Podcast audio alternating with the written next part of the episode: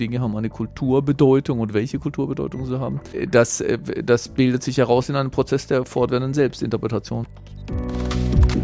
Wir organisieren tatsächlich bisher in der Dingdimension insbesondere solche Beziehungen eigentumsförmig dass unser Weltverhältnis, die Art und Weise, wie wir uns auf andere beziehen, auf uns selbst beziehen, auf Dinge beziehen, problematisch ist in diesem Steigerungszwang. Wortmelder, der Wissenschaftspodcast der Universität Erfurt. Heute mit dem Thema Eigentum, Teilen und das gute Leben. Hallo und herzlich willkommen zur fünften Episode unseres Wortmelder-Podcasts. Ich bin Andrea Radke und ich freue mich ganz besonders, heute bei mir Hartmut Rosa begrüßen zu dürfen. Ein Wissenschaftler, den man fast gar nicht mehr vorstellen muss, denn er ist einer der bekanntesten Soziologen im deutschsprachigen Raum. Mit seiner Forschung über Beschleunigung, Resonanz und das gute Leben trifft er den Nerv der Zeit und deshalb verwundert es nicht, dass er medial allgegenwärtig ist. Hartmut Rosa ist Professor für Soziologie an der FSU Jena und Direktor des Max-Weber-Kollegs für Kultur- und sozialwissenschaftliche Studien an der Universität Erfurt. Er ist Sprecher des Sonderforschungsbereiches Strukturwandel des Eigentums und leitet hier das Teilprojekt Dinge verfügbar machen, Eigentum als spezifische Form der Weltbeziehung. Dieses beschäftigt sich mit der Sharing Economy, also der Ökonomie des Teilens. Und genau darüber wollen wir sprechen und den Fragen auf den Grund gehen, welchen Einfluss Eigentum auf der einen und das Teilen auf der anderen Seite auf uns als Individuen und auf das gelingende Leben hat. Und ob eine Ökonomie des Teilens vielleicht sogar ein Stück weit mit der Steigerungslogik unserer Zeit brechen könnte. Hallo Professor Rosa, schön, dass Sie da sind. Hallo, ich grüße Sie. Professor Rosa, sind Sie denn stolzer Eigentümer von irgendetwas? Naja, gibt schon so, natürlich gibt schon ein paar Dinge, die ich äh, besitze. Ich besitze sogar ein Auto, das wird bei uns immer wieder heftig äh, diskutiert, auch äh, wo es um Sharing, also um Ökonomien des Teilens geht. Ähm, aber die Sachen, auf die ich wirklich stolz bin, würde ich sagen, das sind dann eher tatsächlich eher so kulturelle Sachen. Auf, auf meine riesige CD-Sammlung zum Beispiel, da, da äh, entsteht vielleicht sowas wie ein Stolz. Kennen Sie denn die Werbung? Denn die kommt mir ganz oft in den Sinn, wenn ich über Eigentum oder Besitz nachdenke. Ähm, mein Haus, mein Auto, mein Boot, das war, ich musste nochmal nachgucken, 1995 1995 eine Bankwerbung. Und da kommt es so rüber, ist wahrscheinlich ironisch gemeint, aber dass die Menschen sich schon über ihren Besitz und ihr Eigentum in einer gewissen Weise definieren. Was macht denn Eigentum mit mir als Mensch, also als Individuum? Ich glaube, wahrscheinlich ist das fast allen wichtig, das, äh, das denke ich schon. Also äh, Eigentum, Dinge, die man besitzt, ähm, äh, definieren uns mit. Also sie machen unsere Identität auch aus in vielerlei Hinsicht. Also ein Teil der Dinge, die wir besitzen, geht in uns ein und Teil von uns geht in, in die Dinge ein. Aber äh, was unseren äh, SFB leitet, ist die, ist die eigentlich die Grundeinsicht, äh, dass Eigentum gleich drei Arten von Beziehungen herstellt. Also erstens, meine Beziehung zu einem Ding ändert sich, wenn es mein Eigentum ist. Ähm, äh, erstmal ändert sich rechtlich, weil ich dann darüber verfügen kann. Ich darf damit machen, was ich will. Ich kann es zerstören, was weiß ich, was verschenken, in, in, in Wert setzen, also äh, verleihen, verkaufen und so weiter. Ähm, äh, aber in der, sehr häufig geht damit auch eine Art von Sorgebeziehung einher, ja, weil, weil es meins ist, passe ich drauf auf oder etwas, vielleicht sollte man anders formulieren. Ich glaube auch, äh, wenn man in die Geschichte zurückguckt, ähm, äh, war das oft so gedacht, selbst da gibt es auch religiöse Wurzeln dafür dass man Sorge tragen muss für das, was man besitzt. Also das ist die Dingbeziehung, aber natürlich geht mit Eigentum auch eine Sozialbeziehung einher. Also wir begegnen uns wechselseitig als Eigentümer oder auch als Konkurrenten um Eigentum. Und ähm, Eigentum schließt natürlich immer andere auch aus, ja, weil es meins ist, äh, geht dich nichts an sozusagen, darf der andere dann da ähm, äh, nicht zugreifen. Und äh, darüber hinaus stiftet es aber eben, und das war der Punkt, den Sie ja gerade angesprochen haben, auch sowas wie eine Selbstbeziehung. Also äh, ich verstehe mich oder ich definiere mich über die Dinge, die mein Eigentum Eigentum sind und die mir deshalb sozusagen auch nicht genommen werden können. Also diese Art des äh, äh, Bezugs wird in der, auch in der Ideengeschichte der Moderne, in der bürgerlichen Gesellschaft insbesondere, sehr häufig mit dem Freiheits- und Autonomiegedanken verknüpft. Damit ich mich selber definieren, finden, bestimmen kann, muss ich über Ressourcen verfügen oder eben auch über Güter, über deren Einsatz ähm, ich alleine bestimmen darf. Das ist jedenfalls eine ganz fundierende Idee der Moderne und wir wollen dann noch fragen, ähm, ob es dazu Alternativen gibt oder vielleicht auch eben problematische Konsequenzen. Sie haben gerade angesprochen, dass Eigentum auch unsere Beziehung zu anderen definiert. Ihre Forschung wurde ja beeinflusst von den beiden großen Soziologen Charles Taylor und Max Weber, die in gewisser Weise beide den Menschen als selbst interpretierende Wesen beschreiben. Wer wir sind, hängt also von unseren Selbstdeutungen ab, und zwar mit Blick auf unsere Umwelt und die anderen. Welche Rolle spielt denn Eigentum bei diesen Selbstdeutungen? Also ich würde in der Tat mit Charles Taylor sagen, und daher wie Sie völlig zu Recht bemerken, das, das findet man auch bei Weber. Also auch Max Weber betreibt ja Soziologie als Kulturwissenschaft und äh, sagt, wir können gar nicht anders, denn uns ähm, also auch, auch äh, zu den Dingen der Welt als positiv oder negativ bedeutsam Stellung zu nehmen. Dinge haben eine Kulturbedeutung und welche Kulturbedeutung sie haben, äh, das, äh, das bildet sich heraus in einem Prozess der fortwährenden Selbstinterpretation, was Charles Taylors großes Thema ist. Und äh, ich würde jetzt nicht sagen wollen, dass für, für menschliche menschliche Selbstinterpretation Eigentum grundsätzlich eine zentrale Rolle spielt, weil wir tatsächlich auch ähm, eben insbesondere das, was wir oft vormodern genannt haben, also wenn Sie in die Geschichte zurückgehen, finden Sie viele gesellschaftliche Formen und zum Teil eben auch heute noch, wenn wir über indigene Lebensformen nachdenken, äh, die nicht ihr, ihr Weltverhältnis in erster, in erster Linie eigentumsförmig ähm, definieren, die auch nicht die Idee eh haben, dass sie irgendwie individuelle Rechtsansprüche auf Dinge haben. Ne? Die würden dann auch da, wo es ihnen zum Beispiel darum geht, äh, sagen wir mal, einen Wald zu schützen, weil sie den, den als heilig betrachten oder so, dann würden sie gar nicht sagen, der Wald ist unser Eigentum. Das wäre ein Gedanke, der ihnen völlig fremd ist. Also, dass man die Welt sozusagen eigentumsförmig und rechtsförmig zuschneidet geradezu, ähm, ist, äh, ist eben ein äh, Spezifikum der modernen, uns leitenden Selbstinterpretation. Das ist so tief bei uns verankert, dass wir das für irgendwie für normal halten, also für, für universalisierbar. Und äh, das ist es aber durchaus nicht unbedingt. Ein zentraler Begriff in Hartmut Rosas Forschung ist der Begriff der Resonanz, den er als Gegenbegriff zur Entfremdung begreift. Resonanz steht für ein Weltverhältnis, das nicht auf Steigerung und Reichweitenvergrößerung gerichtet ist, sondern das sich durch eine andere Art des In der Weltseins auszeichnet. Resonanz konstituiert sich unter vier Bedingungen. Erstens Berührung, ich werde von etwas oder von jemandem bewegt oder wie Rosa es sagt, angerufen. Zweitens Emotion im Sinne von ich antworte. Drittens Transformation, also es passiert etwas mit mir, ich bin ein anderer Mensch danach. Und viertens Unverfügbarkeit, im Sinne von ich lasse mich auf etwas ein, das mich berührt, ohne zu wissen, was das Ergebnis dieses Prozesses sein wird und ohne, dass ich ein bestimmtes Ergebnis erzwingen kann. Resonanz ist dabei nicht Harmonie oder Gleichklang und auch nicht Gleichgültigkeit oder völlige Ablehnung, sondern bewegt sich dazwischen. Um ein gutes Leben zu erfahren, streben laut Rosa die Menschen auf vier Achsen nach Resonanz. Auf der sozialen Achse, in der Beziehung zu anderen Menschen, in der materialen Achse, also der stofflich-dinglichen, auf der existenzialen Achse, zu der auch Erfahrungen mit Natur und Kunst oder Religion gehören, und die Selbstachse, die zum Beispiel unseren Körper, unsere Emotionen, unseren Werdegang umfasst. Das Bedürfnis nach der Beziehung aus Berührung und Verwandlung auf diesen vier Achsen ist laut Rosa das, was uns Menschen antreibt. Denn diese Beziehung macht für uns ein gelingendes Leben aus. Das Problem in modernen Gesellschaften ist nun, dass dieser Prozess zu einem strukturellen Zwang wurde und dass das Verlangen nach Resonanz mit dem Kapitalismus in ein Objektbegehren umgeleitet wurde. Denn Resonanz hängt nicht nur von uns als Individuum ab, sondern auch von den Kontexten, in denen wir uns bewegen. Und damit kann sie auch durch vieles verhindert werden. Zum Beispiel durch physische, psychische, räumliche, zeitliche oder soziale Bedingungen. Stress, Zeitdruck, Konkurrenz, Optimierungszwänge, die wir jeden Tag erleben, vermindern die Resonanzfähigkeit. Sie sagen ja, Resonanz hat vier Achsen und eine davon ist die materiale mhm. Achse. Das heißt, wenn ich äh, zu bestimmten Gegenständen eine besondere Beziehung aufbaue, ein Möbelstück, Ihre mhm. Platten- oder CD-Sammlung, mhm. ähm, wie auch immer.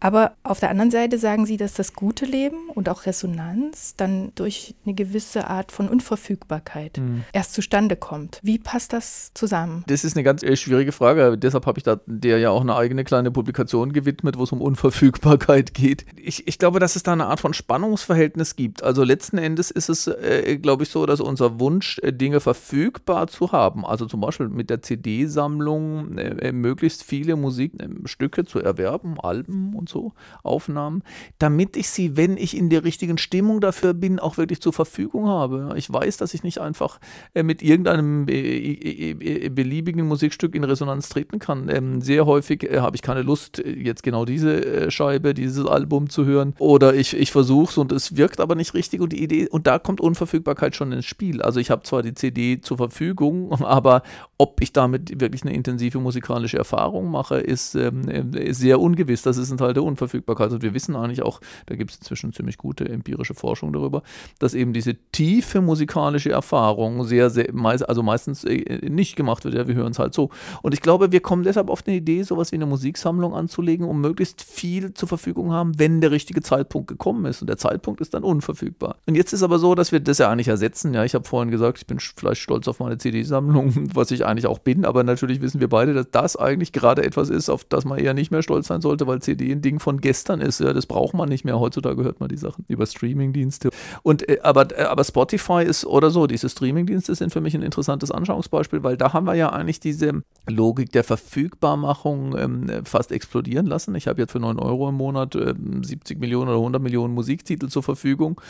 Und das Problem ist, dass diese totale Zugänglichkeit nicht unbedingt meine Beziehung zur Musik vertieft oder verbessert. Also wenn man mal wirklich dieses kleine Beispiel nur nimmt, dann weiß jeder, der solche Sachen gesammelt hat, es gibt auch Vinylsammler natürlich äh, in, in der Regel, dass da, dass da wirklich manchmal musste man, das weiß ich noch aus meiner Jugend, ähm, äh, wochenlang sparen erstmal, um es sich leisten zu können. Dann aber auch äh, hat man oft gesucht, wo man irgendwo diese Platte auftreiben kann und ist in irgendwelche Schallplattenläden gegangen und so und war ganz beglückt, wenn wir das Ding dann endlich nach Hause tragen könnten. Ich habe dann immer erstmal dran gerochen, weil ich den Druck cool fand äh, und dann das Cover studiert und so weiter. Und ähm, dadurch entsteht das, was ich eine Beziehung der Anverwandlung nenne. Ne, ich muss etwas, ich muss arbeiten dafür, dass ich das Ding mein Ding machen kann, sozusagen. Ich, ich, ich investiere tatsächlich äh, vor und äh, ich kann auch nicht beliebig viele von diesen ähm, Schallplatten, sagen wir mal, mir aneignen. Das konnte ich damals nicht, würde man auch heute nicht. Und die Tatsache, dass ich jetzt praktisch gar nicht mehr arbeiten muss, außer den 9 Euro Grundgebühr, um x beliebige Musiktitel zur Verfügung zu haben, die ich dann noch nicht mal als materielles äh, Stück in mein Regal stelle, sondern das praktisch sich verflüchtigt, wenn sich mein Abo verflüchtigt, das ändert die Beziehung zu diesem Gegenstand. Nun war ja 1995, als besagter Bankwerbespot entstand, die Welt noch eine ganz andere. Wir steckten mitten in der Steigerungslogik des Kapitalismus. In der stecken wir ja immer noch, aber mir scheint, als wären wir etwas schlauer als damals. Denn heute wissen wir, was diese Logik mit uns macht, mit dem Planeten, mit den Arbeitsprozessen, mit uns als Individuum. Wo setzt da Ihre Forschung zur Sharing Economy, also zur Ökonomie des Teilens, genau an? Ja, ich bin gar nicht so sicher, ob wir heute wirklich schlauer sind. Also ich glaube, der Werbespruch, ich erinnere mich noch gut, äh, wie der äh, tatsächlich ins Fernsehen kam, mein Haus, mein Boot, mein äh, Pferd oder so. Ja. Ähm, und der andere kontert es dann, aber da, auch da hat es natürlich schon so eine, äh, da ist so eine Art von, ich weiß gar nicht, ob ich sagen soll, Ironie. Der Betrachter natürlich macht sich irgendwie ein bisschen drüber lustig, weil das ist so ein Schaukampf. Da treffen sich zwei Männer, die sich noch aus der Schulklasse kennen und jetzt gucken wollen, wer es weitergebracht hat. Und es hat auch da schon so eine Art, so ein Unterton von ähm, ja, das ist so ein typisches männliches, was weiß ich, äh, Schaulaufen. Und äh, ich, ich, glaube, ich glaube, dass wir immer noch in dieser kapitalistischen Steigerungslogik durch und durch eigentlich leben, dass die, die, die, die eher noch ähm, äh, umfassender geworden ist. Also na, vielleicht hat sie sich ein bisschen in manchen Sachen entmaterialisiert, weil wir dann konkurrieren wir um Abschlüsse oder um äh, Beziehungen und was weiß ich was. Aber de facto habe ich den, äh, den, Eindruck, dass wir da nicht, äh, nicht wirklich herausgekommen sind. Und ähm, ob Sharing Economies, was jetzt uns ganz stark interessiert, also von mir geleiteten Teilprojekt, ob die da, äh, ob die da wirklich jetzt äh, der Weg zu einer Alternative sind, das ist gar nicht so völlig klar. Also wir stellen fest, und das ist ein hochfaszinierendes Feld, es gibt schon viele Dinge, wo Menschen anfangen zu teilen, also Carsharing zum Beispiel, Couchsurfing übrigens auch, ja, dass Menschen irgendwie ihre Wohnungen auf eine eigentlich seltsame Weise teilen. Diese beiden Dinge interessieren uns deshalb stark, weil das heilige Blechle sozusagen, also das Auto ganz stark aufgeladen ist als äh, identitätsstiftendes Besitztum. Ähm, und die Wohnung natürlich auch. My Home is my Castle als ein unverletzbares Eigentum äh, zu schützen ist. Und gerade da stellen wir fest, da kommen auch neue Ideen des Sharens, ja, also des Teilens ähm, äh, da äh, auf. Aber äh, die, die Praktiken, die sich da herausbilden, sind ganz ambivalent. Also zum Teil ist es, äh, also wenn ähm, Bed and Breakfast Ökonomien sozusagen ist, äh, stellt man fest, dass das wird einfach wieder kommerzialisiert, also wird sozusagen hochkapitalisiert in gewisser Weise. Und beim Auto ist es, ist es oft auch so, da gibt es intensive Diskussionen, sowohl zwischen uns als Forschende als auch ähm, mit den Leuten, die wir da interviewen, dass die nämlich sagen, manche sagen, ein Auto ist eigentlich nicht ein Besitztum, das mir Freiheit gibt. Also, weil oft ist ja so verstanden werden, wenn das Vorteil des Autos ist, ich kann es fahren, wann ich will, ich kann damit machen, was ich will, ich bin sozusagen frei. Ja, es bleibt, ich muss auch noch nicht mal in den öffentlichen Raum sozusagen ne, treten. Und der Witz ist aber, dass jetzt viele sagen, nee, nein, so ein Auto, also auch viele derjenigen, die, die in Sharing-Praktiken äh, äh daran teilhaben, haben, also die selber Carsharing betreiben, die sagen, mit dem ohne Auto bin ich viel freier, weil ich muss mich nicht um die Winterreifen kümmern, ich muss mich nicht um den Stellplatz kümmern, also ich brauche keine Garage zum Beispiel, ja, ich muss keinen Ölwechsel machen, ich muss mich nicht um die Batterie sorgen und ich kann ganz flexibel, je nachdem welches Sharing-Modell es ist, äh, von einem Verkehrsmittel aufs andere hoppen, sodass ich sagen würde, die eigentliche Steigerungslogik, Beschleunigung war ja ein Thema, was mich jetzt äh, persönlich auch stark interessiert hat, äh, die Speerspitze der Beschleuniger äh, sind nicht die, die ein Auto haben. Ne? Das Auto ist wirklich, da suchst du stundenlang nach einem Parkplatz Platz. Also die, die Speerspitze der Beschleuniger sind diejenigen, die völlig flexibel vom Flugzeug in die Straßenbahn, ins Taxi, auf den Tretroller wechseln sozusagen und die Dinger an der nächsten Ecke wieder wegschmeißen, wenn sie es nicht mehr brauchen. Also meine Makrodiagnose wäre erstmal, und davon geht auch der Sonderforschungsbereich eigentlich aus, dass wir noch, noch bisher jedenfalls keinen gravierenden, ähm, also noch, noch nicht sozusagen eine gravierende Überwindung kapitalistischer Logiken ähm, sehen, sondern eher aus denen heraus ein Brüchigwerden herkömmlicher Eigentumsformen. Sie haben es gerade schon gesagt, Teilen wird immer häufiger propagiert und ausprobiert. Und zwar nicht nur mit Freunden und Familie, sondern auch mit den Nachbarn oder sogar völlig Fremden. Autos und Wohnungen haben Sie ja schon genannt, dazu kommen aber auch Klamotten, Werkzeug, Arbeitsplätze, also der Schreibtisch oder das Büro. Für alles Mögliche gibt es ja auch bereits Plattformen und ich bin gespannt, welche Dynamik das noch annehmen wird. Denken Sie, es wird bald verpönt sein, überhaupt noch etwas zu besitzen? Also das ist genau das, was wir untersuchen wollen, Strukturwandel des Eigentums. Und tatsächlich glaube ich, dass es eine, eine einen Trend gibt, der sozusagen, der gegen den Besitz an einem spezifischen materialen Gegenstand spricht. Also wir haben das gesagt beim Auto sozusagen, dass man das teilt. Manche, es gibt tatsächlich auch schon so Share-Wohnungsmodelle. Wenn ich in eine andere Stadt ziehe, dann habe ich da wieder einen Anspruch auf eine Wohnung, ohne dass ich jetzt eine konkrete Wohnung ähm, äh, besitze. Und ähnliches ist auch tatsächlich so, wenn man sich diese immateriellen Medien anguckt, wie, äh, wie, wie Bücher, Filme, ähm, CD, eben Musik, äh, die, die, wo man ja nicht mehr ein Recht am physischen Tonträger oder nicht mehr das Eigentum am physischen Tonträger erwirbt oder am Film und zum Teil eben auch am Buch, sondern nur noch Nutzungsrechte, dass ich das vorübergehend nutzen darf. Und wir sehen das übrigens auch bei solchen Sachen wie, wie, wie ein Handy zum Beispiel und zum Teil auch bei Computern, aber nehmen wir mal das Handy, wo, äh, wo, wo, wo die Bindung ja gerade nicht mehr an den einzelnen Gegenstand ist. Also ich liebe dieses spezielle Handy, sondern ich liebe die Marke, die mir dann vielleicht sogar vertraglich alle zwei Jahre neues, dieses, äh, diesen Gegenstand neu gibt. Nochmal, das ist noch keine Überwindung kapitalistischer Besitzlogik oder des kapitalistischen Besitzindividualismus. Es hängt eher damit zusammen, dass materieller Besitz eigentlich zu langsam geworden ist in dieser Beschleunigungsgesellschaft. Wie gesagt, ich soll nicht erst mich mit dem, also die, die wollen mir nicht ein Auto verkaufen, an dem ich dann so hänge, dass ich es nie wieder verkaufe, sondern das muss eine Dynamisierung bedeutet, man darf nicht am Einzelding hängen, bis hin auch zu Modesachen, ne, Kleider. Da ist ja auch so gewesen, dass wir, das kenne ich noch aus meiner Jugend, an manchen Pullovern, an Strickjacken bin ich ewig gehangen sozusagen, die will man nicht wegwerfen gibt es auch noch heute Leute. Äh, und auch da ist die Idee, wenn sie, wenn sie sozusagen kapitalistische Beschleunigungslogik vorantreiben, dann soll man nicht am Einzelding hängen. Also es gibt, glaube ich, Trend weg vom Hängen am einzelnen Ding. Und das ist aber nicht unbedingt ökologisch aufgeladen. Beim Auto ist es so, ja. Also die junge Generation hat entwickelt geradezu, ich nenne das, oder wir nennen das eine Repulsionsbeziehung zum Auto. Ja.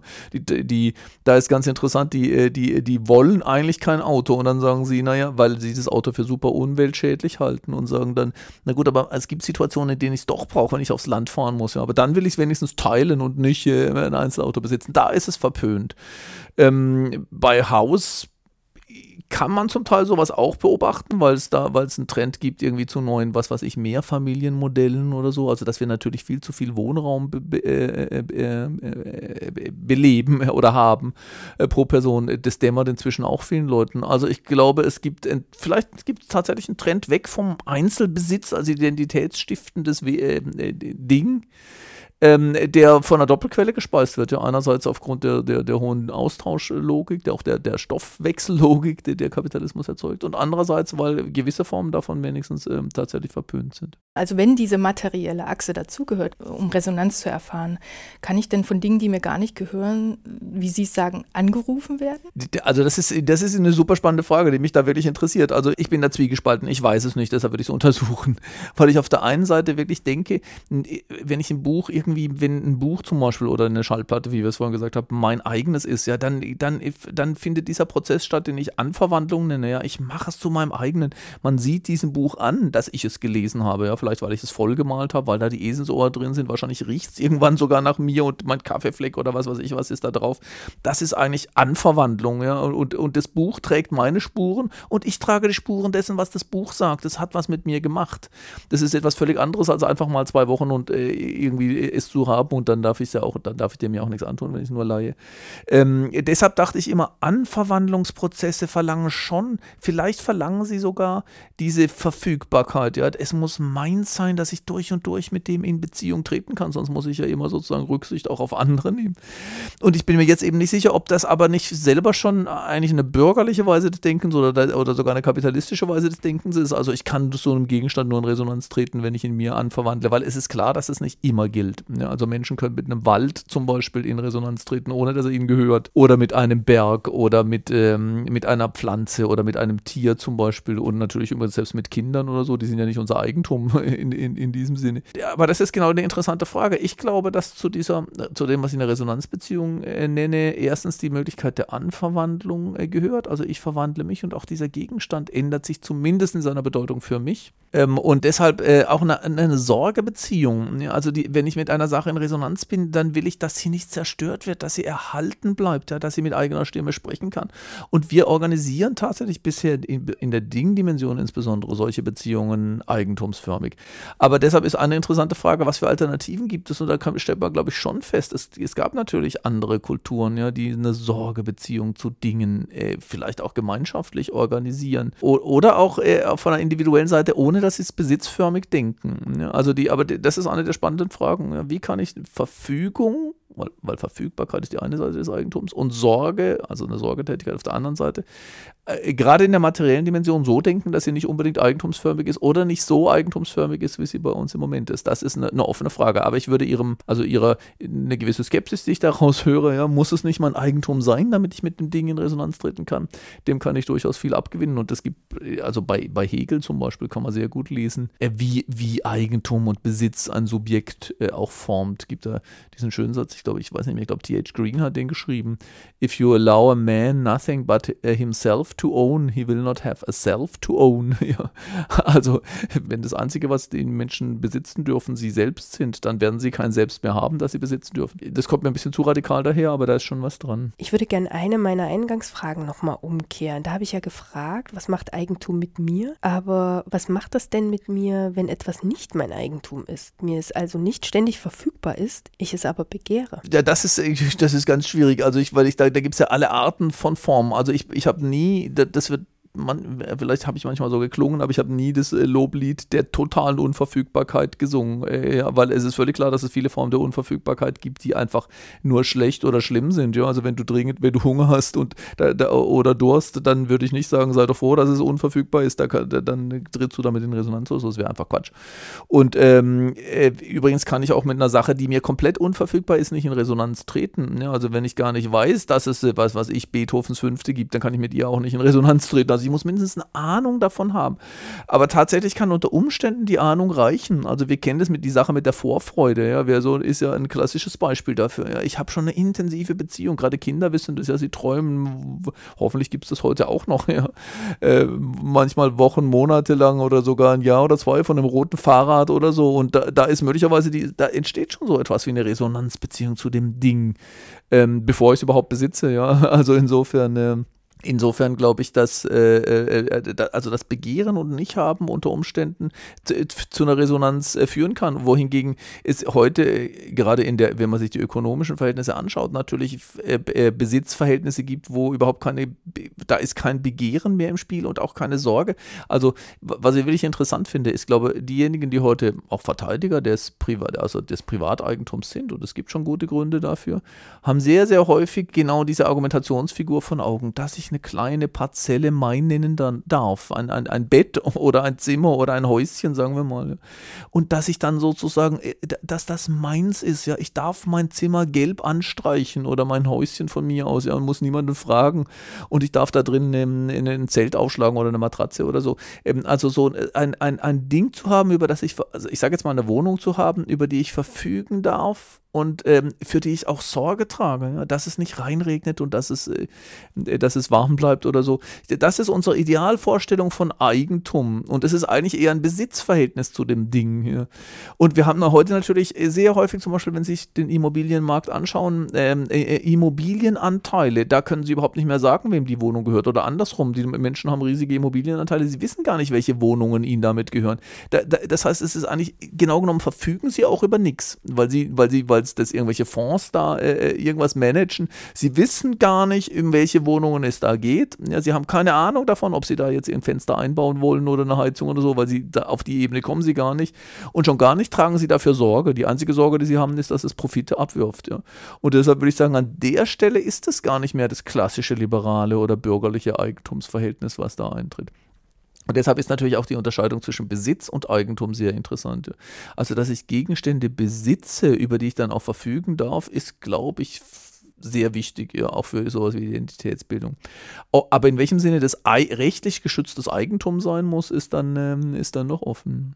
Es hat auch aber auch eine gewisse soziale Komponente. Ähm, es werden durch die Sharing Economy vielleicht ja auch Dinge verfügbar für Menschen, die ähm, sonst nicht hätten darüber verfügen können. Ich kann mir zum Beispiel kein Auto leisten und äh, durch äh, Carsharing wird ja. mir das plötzlich verfügbar. Also hat äh, ja. es ja durchaus eine genau. soziale Komponente. Das ist natürlich schon so. Also die, die Verfügbarkeit des einen ist immer die Unverfügbarkeit des anderen in, in, in, in privatwirtschaftlichen Verhältnissen. Ja, wenn das mein Auto ist, dann müssen sie die Finger davon weglassen. Und deshalb deshalb haben Sie völlig recht, man dehnt den Verfügbarkeitshorizont aus, wenn es zum Beispiel Gemeinschaftseigentum ist oder wenn Leute sich das teilen. Ne, das äh, kann, kann für alles Mögliche gelten. Und tatsächlich sehen wir, dass es sehr unterschiedliche Motive zum Teil gibt und eines davon ist, ich meine, es gibt, äh, also es gibt zum Teil kapitalistische Motive, weil dann äh, Leute feststellen, was weiß ich, selbst Autobauer oder so, ja, sie können noch mehr Autos absetzen, wenn sie irgendwie den Markt so bedienen.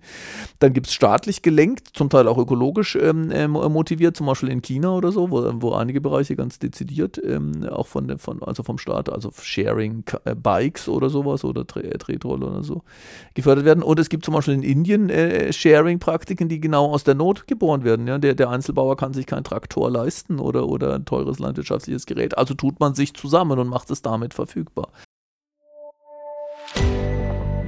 Mit Hartmut Rosa zeichnet sich die Moderne als Gesellschaftsform dadurch aus, dass sie sich nur dynamisch stabilisieren kann. Das heißt, sie ist auf struktureller Ebene auf Wachstum, Beschleunigung und die Steigerung von Innovationsleistung angewiesen. Nur dadurch kann sie sich selbst erhalten. Auf kultureller Ebene streben wir damit eine Vergrößerung der Weltreichweite an. Wir wollen uns so viele Teile der Welt möglichst verfügbar machen, sei es mittels Technik, Bildung oder Geld. Wir versprechen uns davon das gute Leben. Das sei aber ein Trugschluss, stellt Rosa fest.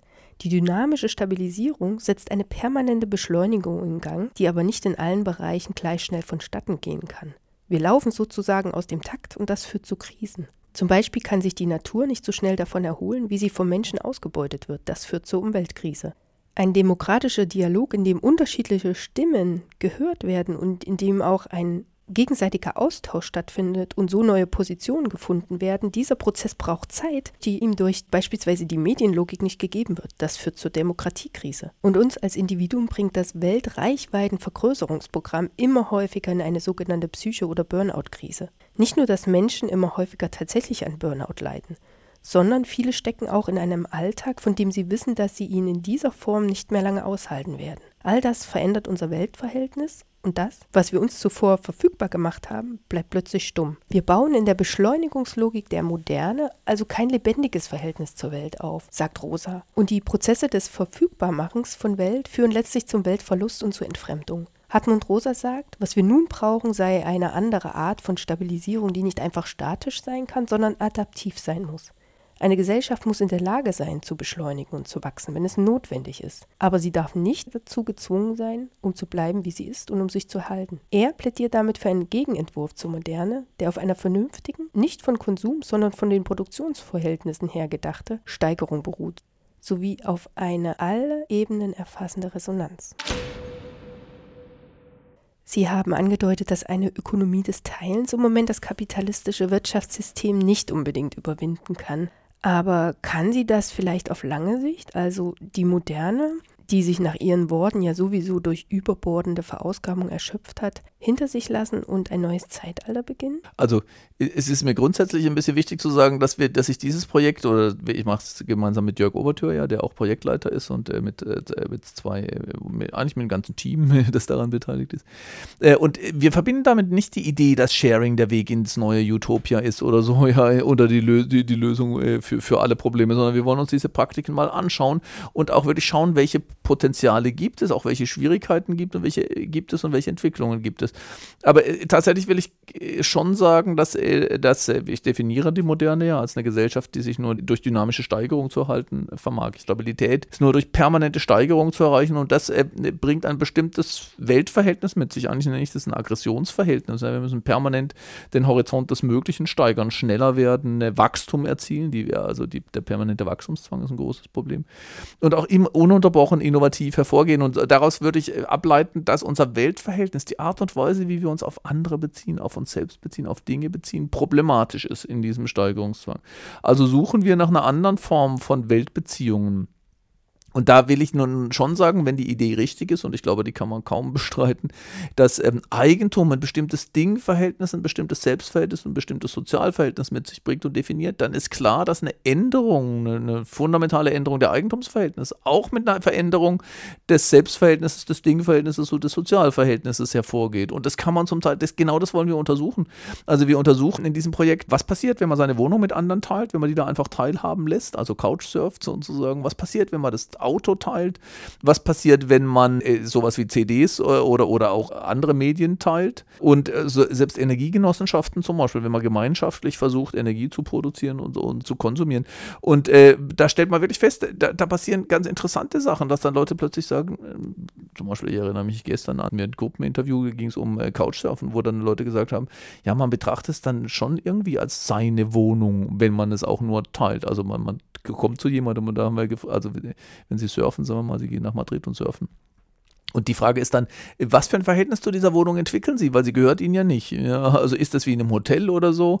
Und dann haben die Leute, mit denen wir da gesprochen haben, gesagt, nee, irgendwie gewinnt man dann Sinn, dass man damit so umgeht, als wäre es die eigene Wohnung. Und es ist ja irgendwie auch die eigene Wohnung. Ja? Also was, was ich sagen will, ist, dass ich glaube, dass man schon beobachten kann, das macht was mit dem Selbstverständnis. Ich muss nicht Besitzer einer Wohnung sein. Das macht was mit dem Sozialverhältnis. Ja, wir begegnen uns anders irgendwie, wenn wir in Sharing-Praktiken verbunden sind. Und es ändert die Beziehung zu dem Ding und wie, was da, äh, also zum Selbst, zum Ding und zum, äh, und zum äh, in der Sozialdimension.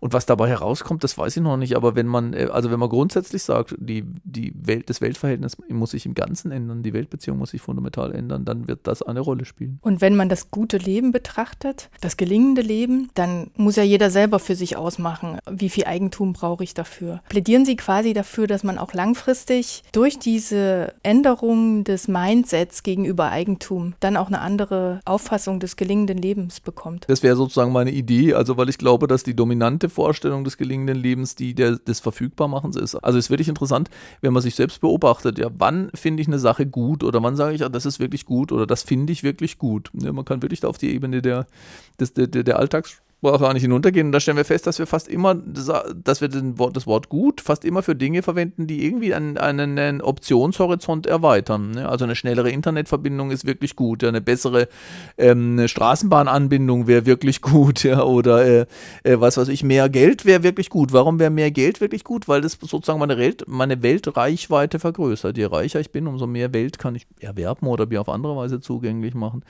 Und deshalb glaube ich, die dominante Variante oder die dominante dominante Version implizit unseres Verständnisses des guten Lebens ist die der weltweiten Vergrößerung. Wir würden das natürlich nicht so nennen, aber wir streben danach, ja, selbst mit einem, selbst wenn Sie sagen, irgendwie ein Studienabschluss für die Studierenden ist wirklich gut. Warum? Weil das neue Möglichkeiten eröffnet. Ja. Also das, das ist, glaube ich, die Grundorientierung.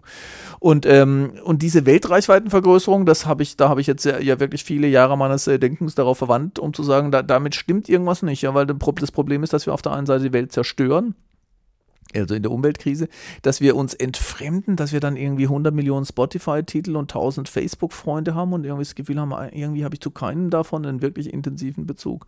Äh, und übrigens wird die Welt auch absolut unverfügbar. Covid äh, hat, ist gerade ein gutes Beispiel dafür, aber auch durch die Umweltkrise äh, sehen wir, dass dieses Programm der Verfügbarmachung irgendwie nicht so, nicht so wirklich aufgeht. Also glaube ich, also glaube ich schon, wir brauchen eine andere Definition des guten Lebens und das habe ich versucht mit dem Resonanzkonzept zu liefern. Und dazu gehört eine andere anderes Verhältnis zu den Dingen. Eigentlich will ich darauf auf eine andere Weltbeziehung hinaus und das würde bedeuten eine andere Dinge, eine andere soziale und eine andere Selbstbeziehung. Und Eigentum ist dafür, ist in gewisser Weise im Zentrum, weil es diese ähm, Bedingungen organisiert. Also ich habe schon die Hoffnung, dass da eine Art von utopischem Potenzial drin ist.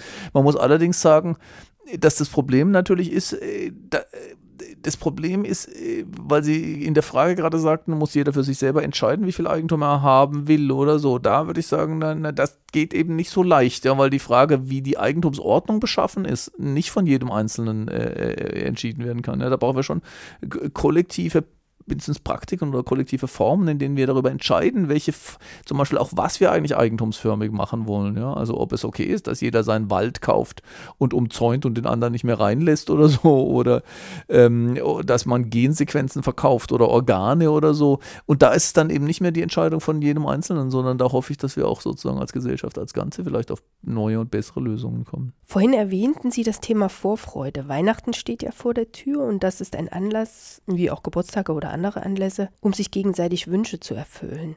Die sind ja, wenngleich auch Erlebnisgeschenke zunehmen, meist materieller Natur. Ich habe mal nachgeschaut, im Jahr 2011 lagen die Pro-Kopf-Ausgaben für Geschenke in Deutschland bei fast 340 Euro. Im Jahr 2021 schon bei 522. Es wird also jedes Jahr mehr konsumiert und meist wünscht man sich ja auch Dinge, die man vielleicht nicht unbedingt braucht, aber einfach gerne hätte. Also Weihnachten ist schon ein gutes Beispiel. Da sieht man diese ganzen Ambivalenzen auch im Schenken und im materiellen Gut. Ich würde übrigens nicht sagen, dass man, dass man sich nichts Materielles schenken kann. Also weil manchmal ist ja das Schönste was ganz Kleines, Billiges. Ja, also muss nicht billig sein. Also ich meine jetzt nicht, äh, nicht billig im Sinne von wertlos, sondern von äh, hat keinen hohen materiellen Wert und, und, und stiftet eine Dingresonanz und darüber dann auch eine Res Sozialresonanz und vielleicht sogar eine andere Selbstverständnis, weil ich, weil ich jetzt dieses äh, schöne Ding habe. Aber bei dem, beim Weihnachten stellen wir halt irgendwie fest, dass da die Sachen sich wahnsinnig überschneiden. Also man hat irgendwie das Gefühl, man müsste dem anderen doch was Teures kaufen. Also ich habe zum Beispiel auch schon festgestellt, dass ich dachte, ah, das wäre doch eigentlich ein schönes Geschenk für, sagen wir mal, ein Patenkind. Und dann stellst fest, das kostet aber nur drei Euro und dann denkst du, also genau genommen wäre es mir lieber gewesen, es wäre teurer gewesen ja, weil es hätte super gut gepasst. Und da stellt man fest, da, da, kann, da stimmt was nicht mehr. Ja. Ich, ich glaube, man kann nicht so leicht sagen, was deshalb das Richtige ist. Zu sagen, ich schenke nie wieder oder so oder ich schenke grundsätzlich nichts, macht die Sache auch nicht richtig. Ja. Natürlich ist das Schönste, man verschenkt selbst gebasteltes, wobei das beim Empfänger auch nicht immer die helle Freude auslöst, wenn er da irgendwas selbst gebasteltes kriegt. Ähm, deshalb glaube ich, man kann nur versuchen, mit diesen, mit diesen ganzen Ambivalenzen, die da drin sind, ein bisschen spielen und sehen, dass sind, es geht um die Sozialachse beim Schenken. Ja, man zeigt dem anderen was. Ja, es geht auch um die, es geht auch um die Dingachse, weil manche Sachen sind irgendwie schön oder wichtig oder, oder werden sich als wertvoll erweisen. Vielleicht weiß der es noch gar nicht. Es geht auch um Selbstverhältnisse. Wer bin ich, der das schenkt oder jenes schenkt? Genau das steht in Weihnachten nämlich auch zur Frage. Ja, schenke ich jetzt, äh, was weiß ich, das eine oder das andere?